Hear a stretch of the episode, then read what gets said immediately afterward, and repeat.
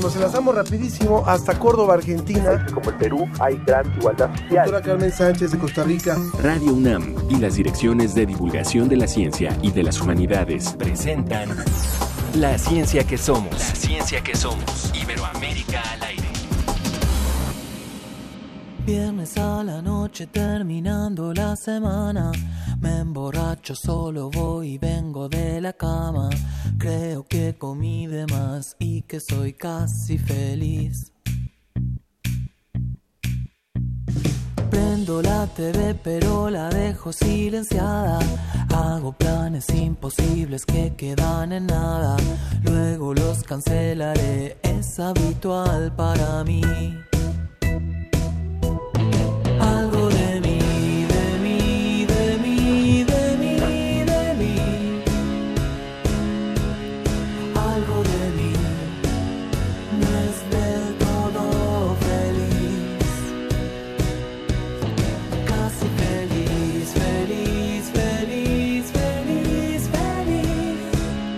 Casi Feliz es el nombre de este grupo argentino, eh, perdón, de este, la canción que canta este grupo argentino Miranda, que estamos escuchando hoy en este primer programa del año. Yo soy Ángel Figueroa y me da muchísimo gusto saludarlos. Bueno, primer programa del año en vivo, transmitido a través de las frecuencias, por supuesto, de Radio UNAM y posteriormente a través de muchas emisoras que se suman con nosotros a este esfuerzo. Sigamos escuchando un poquito esto. Suena muy ad hoc a lo que estamos viviendo hoy. Casi feliz. ¿Usted cómo se siente? que salga el sol y me despierte a la mañana. Que si sale para mí, también lo hará para ti.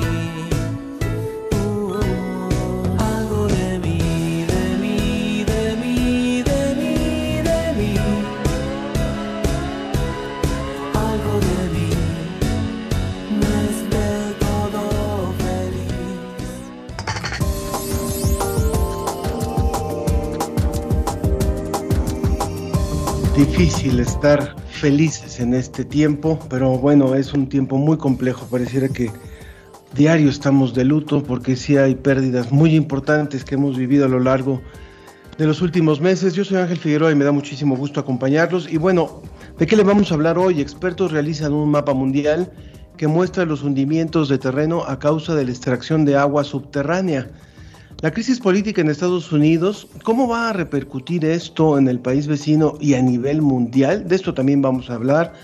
La frontera entre México y Estados Unidos no solo representa una barrera, sino todo un fenómeno social que afecta a las personas de distintas formas y el cine lo ha documentado sobre la mesa. Quédese escuchar la conversación al respecto. Y el presidente de México, Andrés Manuel López Obrador, y el mandatario Donald Trump de Estados Unidos declararon en diciembre, cada uno, que la vacuna contra el COVID es un milagro. Pero aquí vamos a hablar de los años de investigación y esfuerzos que significa este avance médico. De manera que ya están los temas sobre la mesa, ya están los temas que vamos a, a tocar el día de hoy y lo invitamos como siempre a que participe con nosotros. Las vías de contacto son las mismas a través del Facebook en la ciencia que somos, también en Twitter a través de arroba ciencia que somos y también en el WhatsApp en el 55 43 63 90 95 55 43 63 90 95. Vámonos rápidamente que tenemos demasiada información y antes de iniciar queremos recordar a la doctora Elena Gianetti, académica de la UNAM, que en octubre celebró 100 años de vida y le hicieron un homenaje, más de 50 años dedicados a la academia y estuvo con nosotros el pasado 9 de octubre en el programa. Ella falleció el 29 de diciembre y le rendimos un homenaje escuchando un poco de su participación aquel día, aquel 9 de octubre. ¿Cómo está, Elenita? Muy bien, muchas gusto. gracias y muy agradecida por la, por la entrevista. Me da mucho gusto poderla ver y poderla saludar. ¿Cuál sería la importancia para que realmente pudiéramos vivir en un México más seguro para todos, más eh, eh, justo, más equilibrado, más equitativo para todos? Pues no he reflexionado mucho a fondo de esto, es decir, sí lo he reflexionado, pero he llegado a la conclusión que hay que ser consciente de que cualquier cosa que hagamos en beneficio nuestro debe ser en beneficio de todos, no nomás de la familia, no nomás de mi persona, sino también en beneficio de toda la sociedad que me rodea. Nos gustaría muchísimo preguntarle, ¿cuál a los jóvenes que nos están oyendo hoy, a los jóvenes que están a veces confundidos, muy eh, cuestionados de lo que va a pasar con el país, a los jóvenes que están asustados de, ver su futuro, de ver el futuro de, de, su educación también o sus oportunidades de trabajo, ¿qué les diría usted? Que sean valientes, que enfrenten las necesidades, que no se acobarden, que todos somos necesarios, sin excepción, y que todos podemos hacer algo para beneficio de toda la sociedad, de sus familias y de ellos mismos.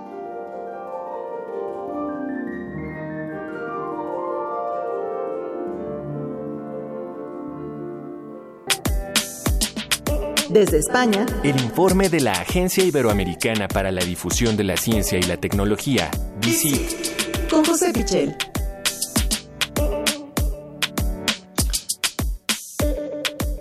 Un gusto, como siempre. Bueno, escuchar a Elena Gianetti, por supuesto, esta mujer que nos decía no se acobarden, y se los decía a los jóvenes, pero lo decía a todos. Y bueno, le damos la bienvenida a José Pichel de la agencia DICIT. José, bienvenido, gracias por enlazarte con nosotros desde Salamanca. ¿Cómo estás? ¿Cómo, cómo pasaron las fiestas?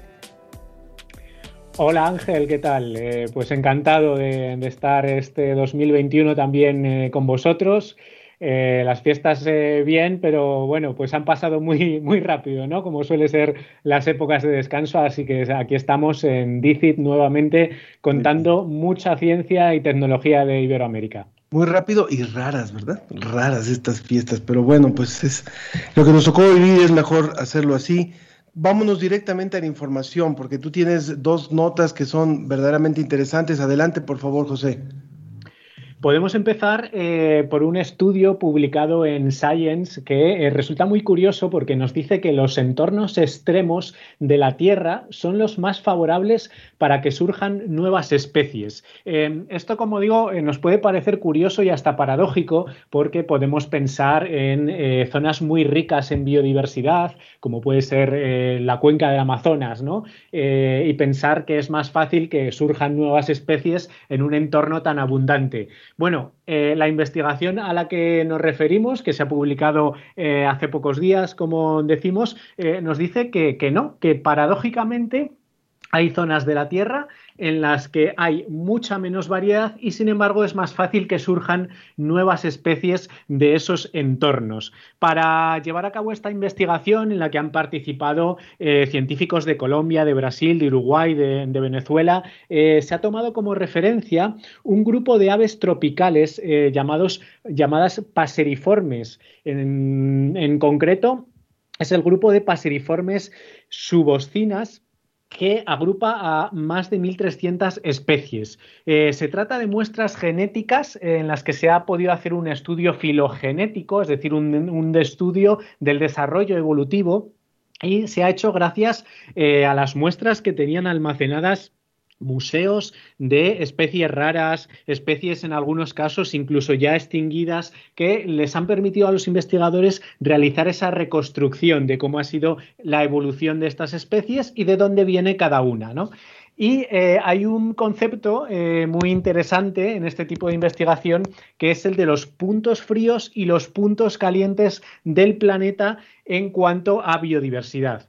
Eh, no se refiere a temperatura, sino a el número de especies que puede tener un determinado punto del planeta. Y en esos puntos fríos, en los que puede ser desiertos, puede ser eh, grandes cordilleras, en las que en principio hay menos especies, resulta que son más propensos a que haya una evolución, quizá precisamente porque las especies se tienen que adaptar a eh, climas más extremos, a condiciones eh, mucho peores y, quizá precisamente por eso dan lugar a una evolución más rápida de las especies y a que aparezcan nuevas especies. ¿no? en concreto, ponen como ejemplo estos investigadores investigadores el caso que yo decía de, del Amazonas y el caso de los Andes, que quizá eh, cuando pensamos en biodiversidad pensamos en lo importante que es proteger el Amazonas, pero ellos llaman la atención también sobre lo importante que puede ser eh, proteger, como digo, los Andes o cualquier eh, otra zona del mundo en la que en principio parece que hay una menor biodiversidad, pero precisamente son los lugares de los que pueden surgir nuevas especies.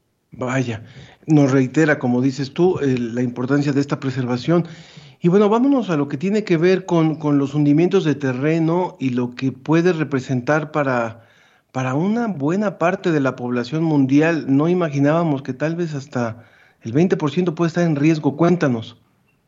Pues fíjate, eh, se trata de otra investigación publicada también en la revista Science, eh, por lo tanto estamos hablando hoy eh, de dos estudios de la máxima relevancia a nivel mundial. Y en este caso está publicada por el Instituto Geológico y Minero de España, el IGME, que ha analizado un poco cómo son los terrenos a nivel mundial que están afectados por la extracción de agua subterránea y cómo eh, esa extracción de agua subterránea provoca en muchos casos hundimientos de terreno o eh, deja expuestos estos terrenos a, unas condiciones que eh, podrían favorecer esos hundimientos. Como bien dices, el 19% de la población mundial está en terrenos inestables por esa extracción de aguas subterráneas y este problema Además, si lo miramos desde un punto de vista económico, podría afectar al 12% del Producto Interior Bruto Mundial, al PIB mundial. ¿no? Eh, eh, así que estamos hablando de un problema importantísimo. Eh, siempre se había estudiado este tipo de cuestiones geológicas desde un punto de vista muy local. Es decir, siempre los investigadores habían dicho, bueno, ¿qué es lo que pasa justamente en este terreno concreto? ¿Qué es lo que pasa en esta ciudad, en esta región, en este país? Pero eh, hasta ahora no se habían encontrado patrones comunes en todo el mundo y esto es lo que hace esta investigación publicada en Science. Eh, como ejemplo extremo de lo que puede suceder por esa extracción de aguas, eh, tenemos el ejemplo de la capital de Indonesia, de Yakarta, que se hunde hasta 28 centímetros al año. Esto es una barbaridad, es decir, se está hundiendo a, una velocidad tremenda y por eso las autoridades de Indonesia están buscando ubicar una nueva capital, porque Yakarta está en unas condiciones realmente dramáticas de, de supervivencia, ¿no?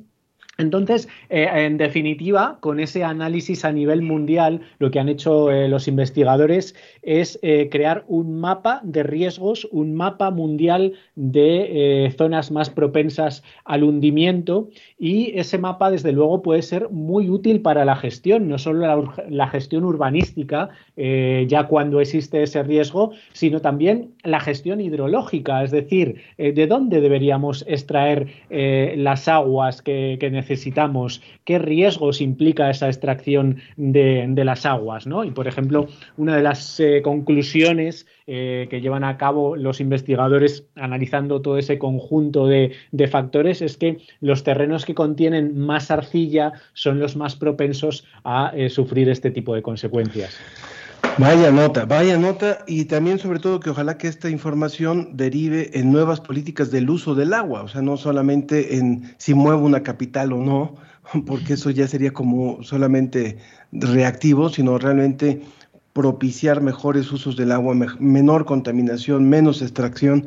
Bueno, mucho por hacer. Muchísimas gracias, José Pichel. Gracias y gracias por estar con nosotros en este nuevo año. Muchas gracias, Ángel. Eh, muchas gracias a vosotros y esperemos que en 2021 eh, podamos seguir contando muchas noticias de ciencia eh, y mucho mejores que, las que contamos el año pasado. Un saludo para todos. Cuídate mucho, José, y no, no porque tú rejuvenezcas cada vez que te vemos, este, dejes de cuidarte, ¿eh? Lo haremos. Muchas gracias, Ángel. Muy bien. La, ciencia, que, somos. Iberoamérica al aire. Bueno, pues no le tengo que contar lo que ocurrió esta semana, el 6, el día 6 de enero, memorable ya del año 2021, allá en Washington, allá en el Capitolio. Y bueno, es obligación también, por supuesto, de las ciencias sociales eh, analizar este tipo de, de acontecimientos. Y por eso me da muchísimo gusto enlazarnos con el doctor Roberto Cepeda, él es doctor en Relaciones Internacionales por la UNAM, tiene un PhD en, en, políticas por la parte de la Universidad de Sheffield y es maestro en estudios de América del Norte por la Universidad Autónoma de Sinaloa. ¿Qué tal, Roberto? Bienvenido. ¿Qué tal? Buenos días, Ángel. Gusto en saludarte. Un placer estar en el programa de la ciencia que somos. Igualmente, Roberto. Eh, hay un punto que nos interesa muchísimo hablar. Sabemos que ya un poco se, se destrabó esta situación con una, un cambio de, de, línea por parte de, de, Donald Trump. No, no sabemos así si de, sus seguidores y que se anuncie ya una, una supuesta terza eh, eh, sucesión el día 20, pero ya en el fondo eh, esto es reflejo de esta gran división que existe en los Estados Unidos a partir de esta, de esta, de esta administración y de ciertos grupos que se han radicalizado. ¿Qué, ¿Qué viene para Estados Unidos y cómo puede repercutir esto con respecto a, México y a los países de América Latina que tienen tanta vecindad y tanta presencia también en la población americana, norteamericana. Sí, claro que sí, Ángel. Eh, pues, ¿qué significa es lo que sucedió en Estados Unidos? Pues yo creo que se socava la democracia al eh, suceder este tipo de acontecimientos, un, eh, varios decenas, centenares de miles, este, invadieron el Capitolio, este recinto donde se asienta, donde es una sede de la democracia, es una de las instituciones más importantes de Estados Unidos, localizada en Washington, D.C. Que yo recuerde, no ha habido un acontecimiento similar en una transición de poderes en Estados Unidos que justamente se ha caracterizado por ser un ejemplo en el mundo eh, justamente en los últimos, en más de 200 años que tienen eh, como país, nunca había sucedido esto. Y eh, uno de los indicadores de que un país es democrático es que el mismo día de las elecciones reconocen los candidatos participantes los resultados y que todos los procedimientos de transición de poder se dan de manera muy ordenada y de manera muy armoniosa. Por eso estaba caracterizado Estados Unidos, eh, que era uno de los ejemplos en democracia eh, para el mundo. Ahora con esto se socava esa característica y podemos hablar de que Estados Unidos es una semidemocracia, es una democracia imperfecta y esto nos llevaría a ver las causas de lo que sucedió eh, hace unos días, ¿no? Y como tú lo señalas, ah, es una nación dividida, Estados Unidos, 74 millones de votos que obtuvo el presidente actual, presidente Trump, candidato del Partido Republicano, 81 eh, millones de votos del candidato demócrata, presidente electo ahora Joe Biden. Sí, eh, no está tan, eh, aunque sí hay un margen importante, digamos 74 millones de votos es mucho, ¿no? Entonces, eso significa que el presidente entrante Joe Biden tendrá ante sí pues un reto enorme, ¿no? De cuáles son las causas del trumpismo, eh, representan estos manifestantes violentos a todos esos 74 millones, ¿sí? O solamente es un grupo minoritario. ¿Cuáles son las banderas que enarbola el trumpismo? Un discurso nacionalista, supremacista blanco, que también tenía ciertas eh, percepciones, estas posturas hacia aspectos como los tratados de libre comercio, como el medio ambiente, como el tema migratorio, ¿no? Entonces habrá que ver eh, eh, estos motivos que mueven a, a, estos simpatizantes de Trump que fueron instigados por el presidente. Por supuesto. para que hicieran esos actos violentos. Para ir cerrando, Roberto, desgraciadamente tenemos ahora poco tiempo, pero quisimos no dejar de tocar este tema. Bueno, ¿qué, puede representar el que, el que esté anunciando en estos momentos este Donald Trump que no asistirá a la toma de posesión de, Biden eh, en el día 20 y a lo mejor ni siquiera va a seguir siendo presidente? Vamos a ver qué pasa con este juicio que quieren establecerle, pero preguntaba yo al principio sobre la cuestión de la repercusión con América Latina.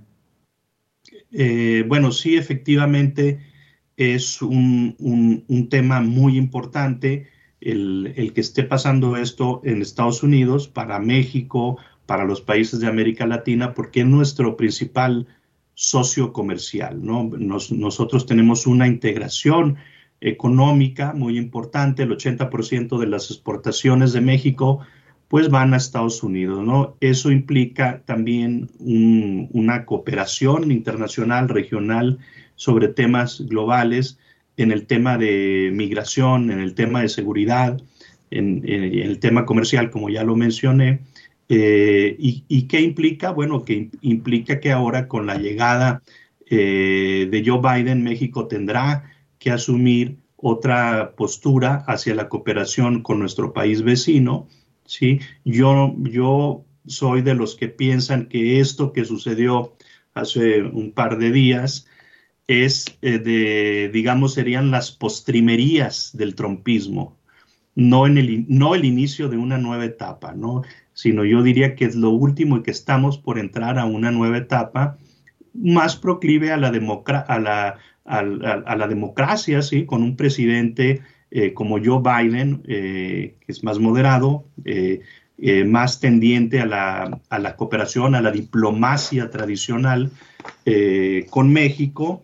Yo no soy de los que piensan que, que, que, esto va a generar un movimiento social en Estados Unidos fuerte que llevaría, algunos hablan hasta una fragmentación ¿no? entre estos estados que apoyaron a Trump yo siento que esto ha estado presente desde que surgió Estados Unidos, ¿no? Acontecimientos como la guerra civil, eh, incluso desde el, desde el mismo, de la misma fundación de Estados Unidos, muchos estados eh, eh, tenían otra postura, ¿no? Entonces, había una postura cuando surgió Estados Unidos más hacia la independencia de los estados y otra más hacia la centralización. Lo que sucedió fue que es un gobierno fuerte, pero con un margen de maniobra importante para los estados subnacionales. Y eso es lo que estamos viendo en un Estados Unidos descentralizado, en un sistema federal donde los estados tienen una parte importante, entre ellas eh, las elecciones, ¿no? Y muchos de estos estados del sur, del centro de Estados Unidos, apoyaron a Donald Trump, que hay que decirlo, pues no fue la mayoría, pero sí yo advierto una un país totalmente eh, dividido. Mucho eh, trabajo por hacer de, reconstrucción de tejido social, de tejido político ahí en, los Estados Unidos. Efectivamente, eh, tienes toda la razón. Y déjame nada más cerrar con el tema de que los demócratas ganaron la mayoría en el Senado y eso probablemente les dé mayor margen de maniobra al presidente Biden. Pues muchísimas gracias, doctor eh, Roberto Cepeda. Muchísimas gracias por esta conversación en, este viernes. Seguro que es tema de, para seguir investigando y para seguir observando y vamos a seguir muy, mucho en contacto con usted. Claro que sí, Ángel. A tus órdenes. Buenos días. Muy amable, muchas gracias. El doctor Roberto Cepeda, eh, investigador y bueno, eh, analista de estos temas de, de lo que está ocurriendo en América del Norte. Gracias por esta colaboración. Y bueno, también en estos días, no víctima de COVID, sino de otra enfermedad que ya venía arrastrando, falleció un compañero nuestro, Pablo Flores, locutor con una gran trayectoria de 30 años haciendo divulgación en radio y en video. Y queremos escuchar una efeméride que él grabó, él nos prestaba su voz para, para diferentes producciones y en esta ocasión vamos a escuchar sobre, sobre el científico Gregor Mendel eh, quien murió justamente un 6 de enero, pero en 1884. Escuchemos a Pablo Flores y de esta forma lo recordamos y le, reconocemos todo lo que hizo con, en el tema de divulgación. El 8 de febrero de 1865, Gregorio Mendel leyó por primera vez su ensayo científico titulado Experimentos en la hibridación de plantas ante la Sociedad de Historia Natural de Brunn, en Moravia, hoy parte de la República Checa. En su disertación, describió dos tipos de caracteres o rasgos heredables que se manifiestan de forma diferente en la descendencia, dominantes y recesivos. Expuso que tras estudiar largo tiempo las características heredadas de las plantas de chícharo, había concluido que las cruzas híbridas producen semillas con uno u otro de los dos rasgos diferentes y que cada rasgo se hereda independientemente. Sus conclusiones, más tarde llamadas leyes de Mendel, fueron ignoradas por casi todos los científicos de su época, hasta 1900, cuando finalmente se reconoció a Mendel como pionero del campo científico que hoy identificamos como genética.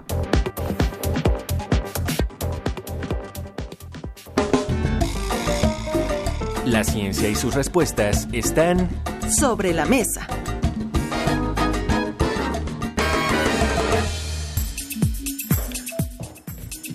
Quiero recordarle al público que puede participar con nosotros. Estamos transmitiendo completamente en vivo. Las vías de contacto son en Facebook, La Ciencia que Somos, en Twitter, arroba Ciencia que Somos, y a través del WhatsApp en el 55 43 63 90 95, a donde ya se ha comunicado Mario Mora. Dice saludos a todo el equipo y que este año nuevo nos deje cosas buenas. Un abrazo a todos. Verónica Velasco dice feliz de escucharles a pesar del contexto triste que también enfrentamos salud y larga vida a la ciencia que somos. También eh, nos dice eh, Gauss desde Santa Cruz, Tlaxcala, para todos los que escuchamos la ciencia que somos, un buen año y nos manda una canción que ya habíamos puesto, una eh, calica, que ojalá que la podamos poner, pero le prometo que lo, lo, vamos a repetir, porque creo que le pusimos un pedacito nada más. Los invitamos a que se sigan comunicando con nosotros y que participen en nuestra mesa hemos escogido un tema que tiene que ver, y bueno, eh, eh, viene muy ad hoc de lo que estábamos hablando, de lo que tiene que ver con la frontera y las fronteras, y por eso vamos a hablar del cine y las narrativas del cine de frontera, y por eso está con nosotros eh, Graciela Martínez Salce, ella es directora del Centro de Investigaciones sobre América del Norte de la UNAM, es maestra y doctora en letras modernas por parte de la Universidad Iberoamericana y tiene, es especialista en área de estudios culturales canadienses. Muchísimas gracias por estar con nosotros, Graciela. Muy, muy buenos días, Ángel. Muchas gracias por la invitación. Bienvenida. También está con nosotros Luis Coronado Güell. Él es director de la Oficina de Iniciativas México en el Colegio de Ciencias Sociales y de la Conducta, que está, y profesor adjunto del Departamento de Historia de la Universidad de Arizona. Muchísimas gracias. Él es maestro en Historia por el Colegio de San Luis y doctor en Historia Latinoamericana por parte de la Universidad de Arizona. Bienvenido también, Luis. Muy amable, Ángel. Un gusto estar con ustedes. Muchísimas gracias. Y está Liliana Cordeno, ella es doctora y maestra en antropología por el Instituto de Investigaciones Antropológicas de la UNAM y ha hecho una estancia postdoctoral en el Centro de Investigaciones sobre América del Norte entre el 2018 y 2020. Bienvenida también, Liliana. Hola, ¿qué tal? Buenos días. Muchas gracias por la invitación. Estoy muy contenta por estar Muchísimas gracias también. Gracias a los tres. Y bueno, creo que viene muy ad hoc este tema con lo que estamos viviendo, ¿no? O sea, finalmente el cine es un es muchas veces una radiografía o una versión, una, una interpretación de lo que ocurre en otros contextos como es la realidad, ¿no? Finalmente, y, y el cine no ha sido ajeno a lo que se vive en la frontera, particularmente en la frontera México-Estados Unidos, aunque poco se ha documentado lo que ocurre entre las fronteras de, de, Estados Unidos y Canadá, por ejemplo, que es una frontera todavía mayor. Pero, eh, ¿cuáles son las formas en las que, desde el punto de vista de ustedes, este cine de frontera y cuáles serían los, los principales ejemplos, verdad, de, de, este cine que ha rescatado y que ha, mejor, ha dibujado mejor la, la, evolución de la relación entre México y los Estados Unidos. Eh, Graciela, por favor. La, el, el, cine fronterizo tiene una particularidad y es que durante muchos años es, es un género que mantuvo vivo el cine mexicano, la industria del cine mexicano en los años 80 y 90 eh, tenía casi nulo crecimiento y fueron las películas sobre la frontera México-Estados Unidos la, las que mantuvieron viva la producción cinematográfica. Ahora bien, eh, son películas tanto de, de este lado como de aquel que se basan en subrayar muchos estereotipos negativos, desgraciadamente.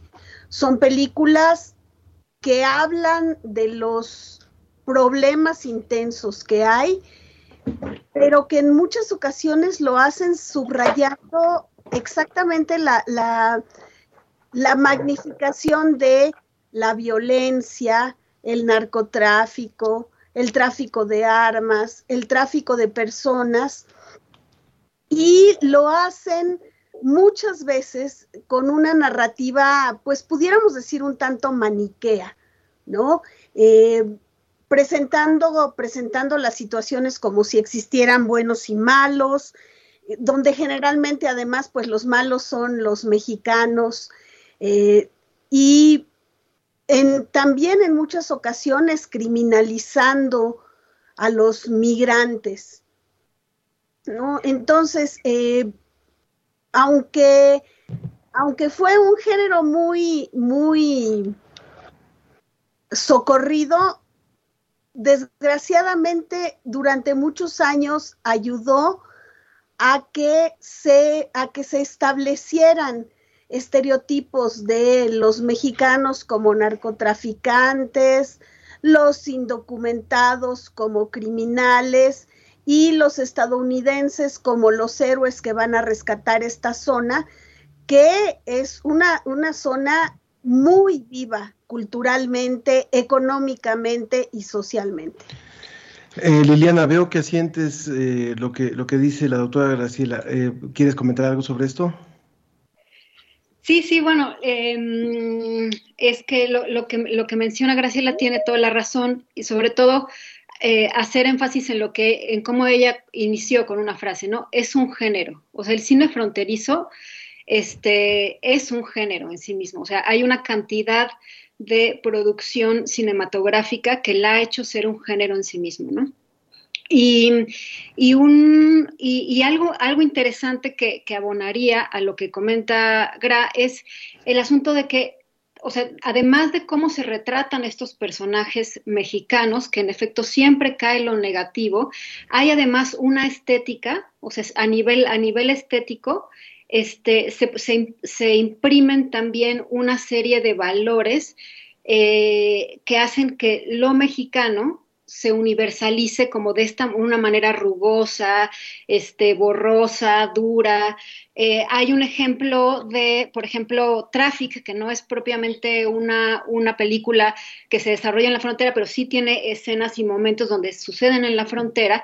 Es muy claro cómo lo mexicano se utilizan ahí tonos sepias, tonos em, como más oscuros, mientras que todo lo que se representa en Estados Unidos son imágenes muy nítidas, muy claras, muy luminosas, mientras que lo mexicano es como lo polvoso, lo este, pues esta parte como más dura, ¿no? Más dura, cuando a fin de cuentas hay una relación de retroalimentación en los que unos nos formamos a los otros y es difícil cortar este, en la frontera qué es una cosa y qué es otra, ¿no? Creo que el asunto, el asunto de la frontera, y me parece que el cine lo refleja muy bien, es que es como es, este, es, es, un, es una transición, o sea, hay, hay cosas que están totalmente interrelacionadas, ¿no?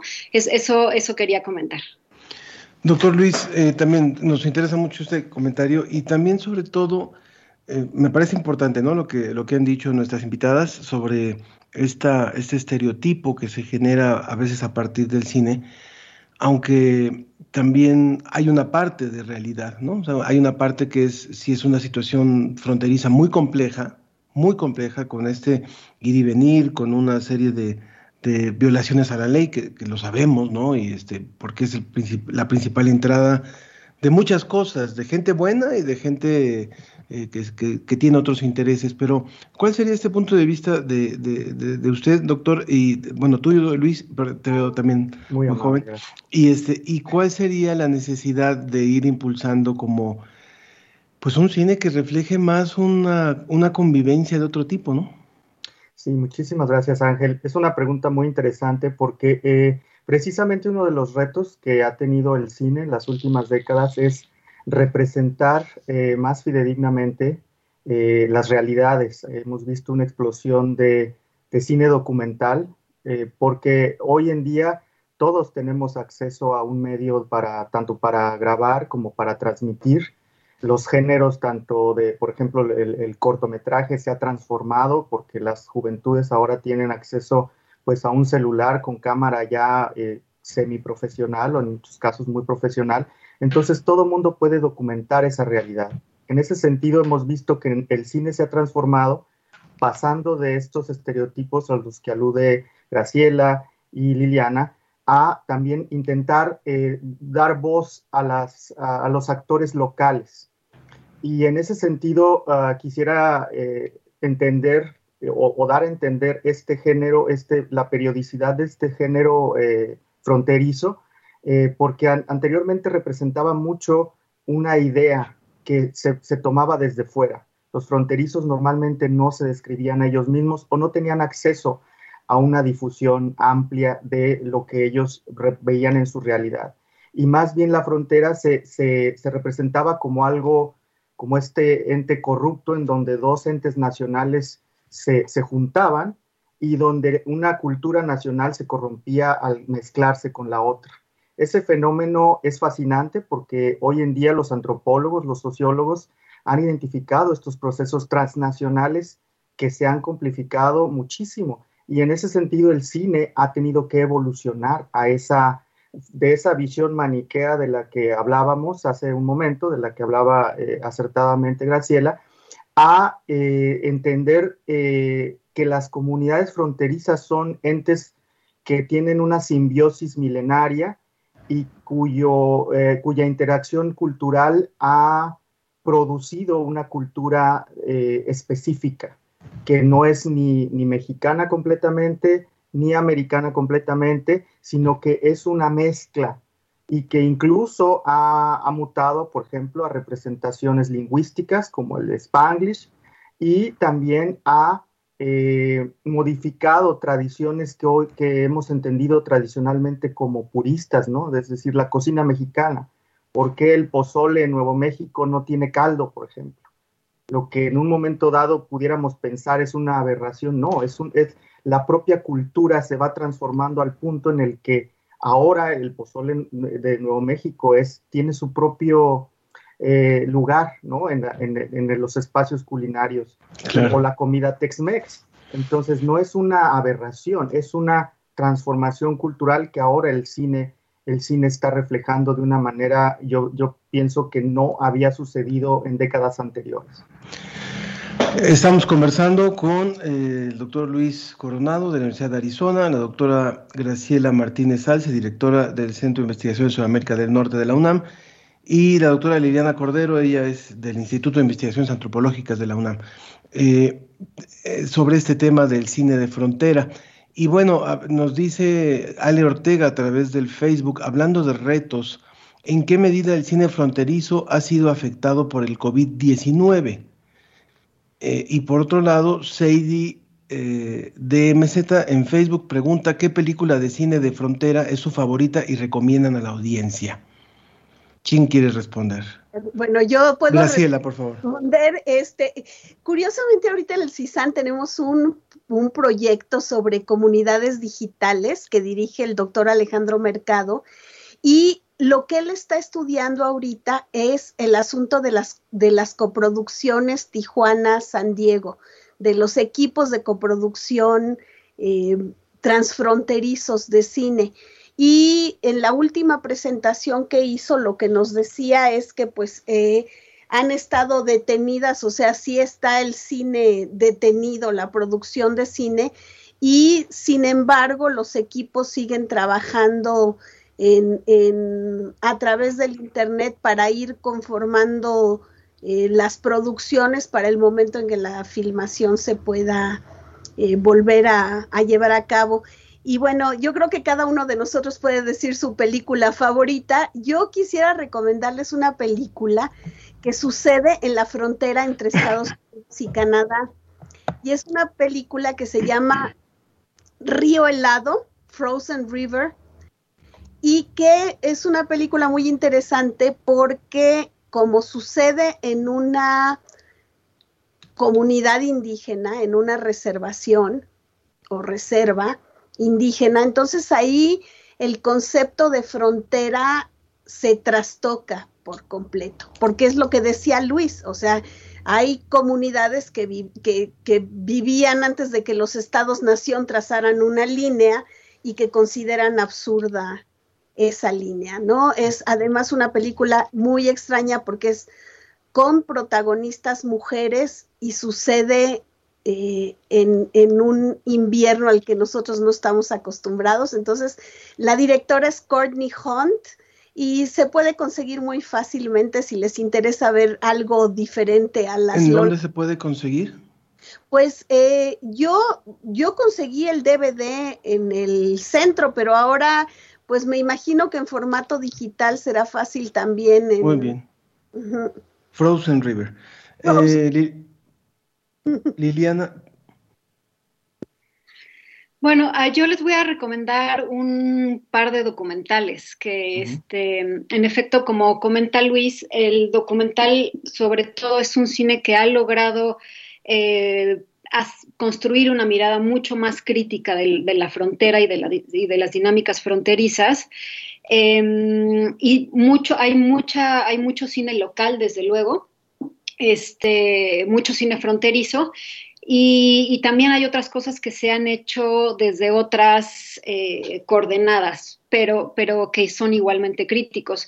Pienso ahorita, por ejemplo, en un documental que se llama El muro y el desierto, que está eh, hecho, el director es Pablo Gleason, es de 2006, que se puede ver además en YouTube, este, está perfectamente ahí disponible. Y mm, él hace un retrato muy, muy crudo de este tránsito eh, que hacen los migrantes centroamericanos y mexicanos, desde luego, eh, por el desierto de Altar. Y tiene una tiene documentos y fotografías muy, muy fuertes de cómo de pronto deben eh, vestirse como asiento de coche para poder cruzar, eh, tiene, este, tiene imágenes eh, muy, muy elocuentes de, lo difícil que es y de las, de las situaciones que tienen que atravesar, estos migrantes este, indocumentados. hay otro documental también que se llama Crossing Arizona, que tiene, que es justo como sobre, sobre la misma zona. Eh, porque claro, lo que hay que decir también es que la frontera no es homogénea, sino hay, hay este, es diversa, ¿no? Los 3.000 kilómetros de frontera tienen su diversidad. Y bueno, pero este documental Crossing Arizona es muy interesante por toda esta guerra entre estas organizaciones que eh, se dan a la tarea de poner estaciones de agua para los migrantes. Y los Minuteman Project que llegan a, quitar todas esas este, estaciones de agua, entonces está este conflicto muy fuerte, ¿no? Y del lado tijuanense, pues hay, por ejemplo, hay un documental que se llama Tijuaneos Anónimos, este, de una productora que se llama Galatea Audiovisual, un colectivo, y es muy interesante porque ahí lo que retratan es la vida en la frontera, ¿no? O sea, cómo viven los fronterizos este, esa zona con esta dinámica de fondo migratoria, este, y pues complicada, ¿no? Esta tensión permanente que hay entre México y Estados Unidos. Gracias, Liliana. Bueno, y nos queda ya muy poquito tiempo, 30 segundos, disculpa, Luis. Eh, ¿Alguna sugerencia también de parte tuya? Sí, claro. Mira, eh, no soy particularmente fan de la ciencia ficción, pero hay una película que se llama eh, Traficante de Sueños, que es del director Alex Rivera de, y producida en 2008, que a mí me parece una, aproximación muy interesante al asunto de la migración, del adelanto tecnológico y de las futuras ah, pues, guerras sobre los recursos naturales que probablemente la humanidad encare en, los próximos, en las próximas décadas. Me parece muy interesante porque refleja eh, o decanta en un escenario futurista muchas de las, eh, de las situaciones que hemos venido viviendo de esta intolerancia a la otredad entre, que existe entre Estados Unidos y México y que, bueno, se han volcado en este particular eh, momento político en el que vivimos acá en Estados Unidos con la administración de Trump, eh, en esta, pues, eh, clamor de cierto sector de la población por militarizar la frontera, por construir un muro, que, que, refleja una serie de estereotipos que en muchos sentidos ha sido influida por el cine. Eh, eh, y pues por la literatura, por otras manifestaciones. Entonces, pues bueno, creo que es poco tiempo, pero, pero es una conversación que da para mucho y les agradezco mucho esta invitación. Y que vamos a retomar. Muchísimas gracias también a través de, las redes sociales. Nos sugieren Suite, nos lo sugiere Jonathan López Romo. Bueno, es otra de las opciones, esa es una, película más antigua. Bueno, muchas gracias a los tres invitados. Eh, la doctora Graciela Martínez Salce, directora del CISAN, Luis Coronado de la Universidad de, Arizona y Liliana Cordeno, también de Investigaciones Antropológicas de la UNAM. Muchas gracias a los tres por haber participado en esta mesa. Muchas gracias, Ángel, por la invitación. Gracias. Gracias. Y por supuesto que le tenemos que dedicar luego más tiempo también a este tema que es muy interesante. gracias Vamos a lo que sigue. La ciencia que somos, la ciencia que somos. Entrevista. Este milagro de que en menos de un año ya se tiene una vacuna es algo inédito. Se le debe a la ciencia, a los que trabajan en este campo tan importante, el que eh, se tenga esta vacuna ya hoy empezó a aplicarse.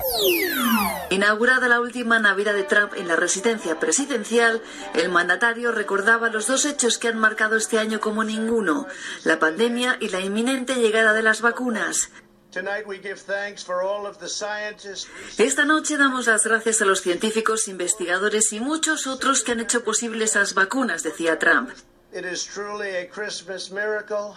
Es un auténtico milagro de la Navidad, un logro médico sin precedentes en la historia, añadía.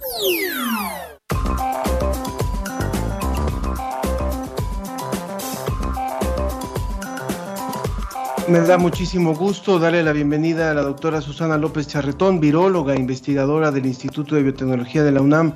Doctora, gracias por estar con nosotros. ¿Es un milagro? Hola, buenos días. Eh, es un milagro, sí. No es un milagro porque implica, no es mágico, ¿no? Claro. Pero lo que es milagroso es haber logrado este avance en un año. o sea, la realidad es que el desarrollo de una vacuna típica eh, lleva mínimo 10 años. Y gracias al conocimiento que se ha acumulado y gracias a la gran inversión eh, que se hizo por parte de los gobiernos y las farmacéuticas, se logró sin menoscabo de la calidad eh, empezar a tener estas vacunas. Pero no es un milagro en el sentido de que se requiere de una inversión enorme, tanto científica como económica. Y me extraña mucho que diga el presidente que gracias a, la, a, la, a los científicos que trabajan, ¿a qué se refiere? O sea, en este país hay muchos científicos que trabajan y que nos, nos han eh, menospreciado de una manera terrible durante muchísimo tiempo. A mí me parece una cosa muy importante a destacar y creo que usted lo, lo ha dicho muy bien. no se trata del trabajo de un año. O sea, la, la, la, realización de esta vacuna en particular o de estas vacunas sí se generaron a partir de, de, de que brotó este, este virus, de que, de que empezó a proliferar y de que se vio el tamaño de la pandemia. Pero si no hubiera un trabajo previo de investigación, si no se conociera lo que se conoce sobre, sobre, sobre virus, sobre, sobre investigación en, en, muchas áreas que tienen que ver en la conformación de una vacuna, no se hubiera logrado en un año, a pesar de una gran inversión.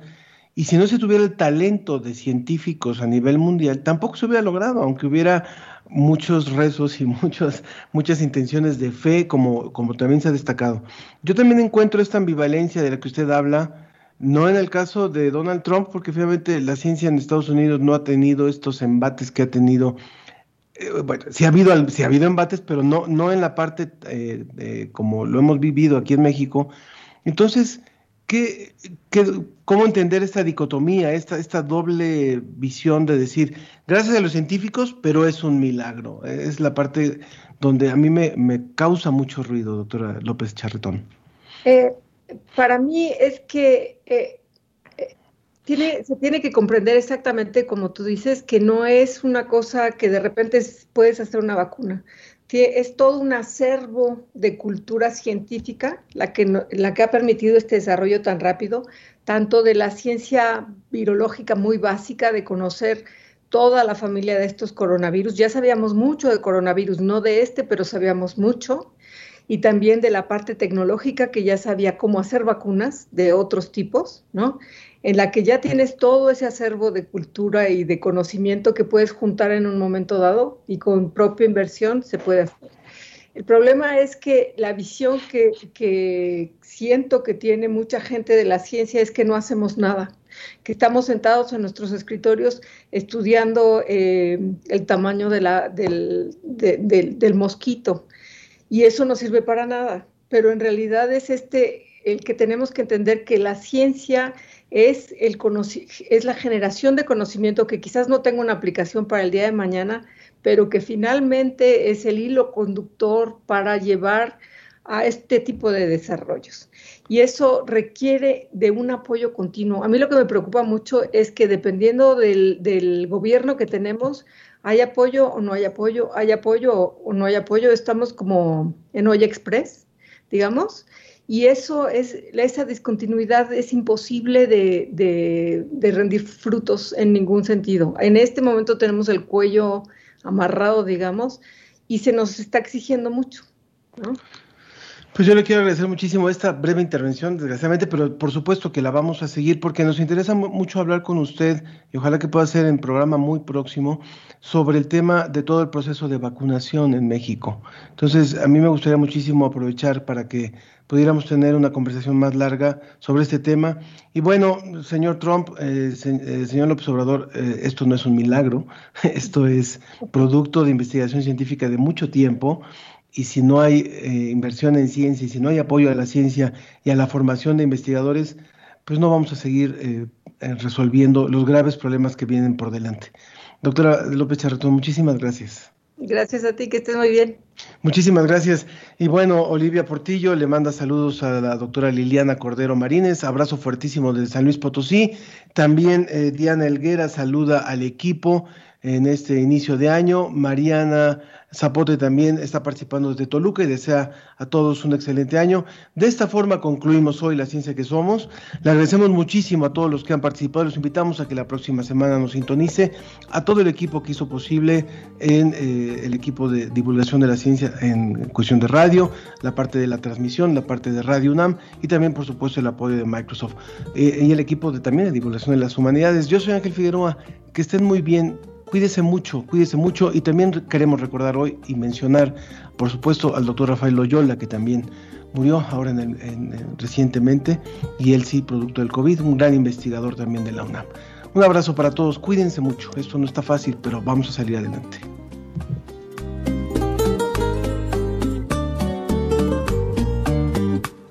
Esperaré a que sientas lo mismo que yo a que a la luna la mires del mismo color. Esperaré que adivines mis versos de amor, a que mis brazos encuentres calor.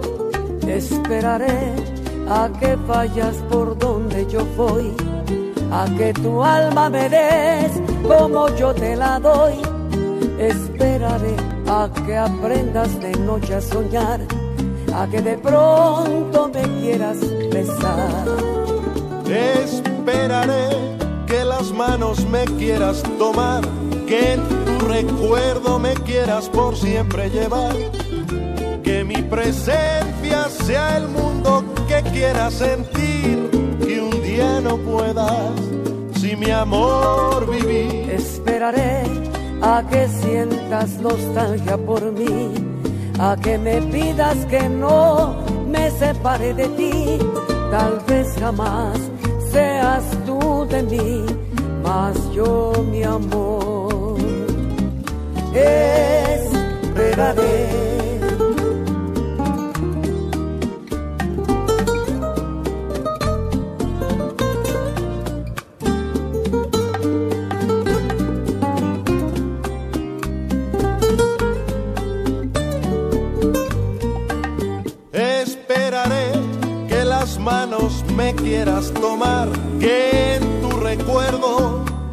quieras por siempre llevar, que mi presencia sea el mundo que quieras sentir, que un día no pueda, si mi amor vivir.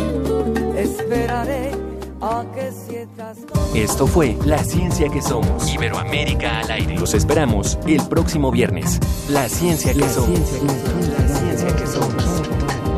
una coproducción de Radio UNAM y las direcciones de divulgación de la ciencia y de las humanidades.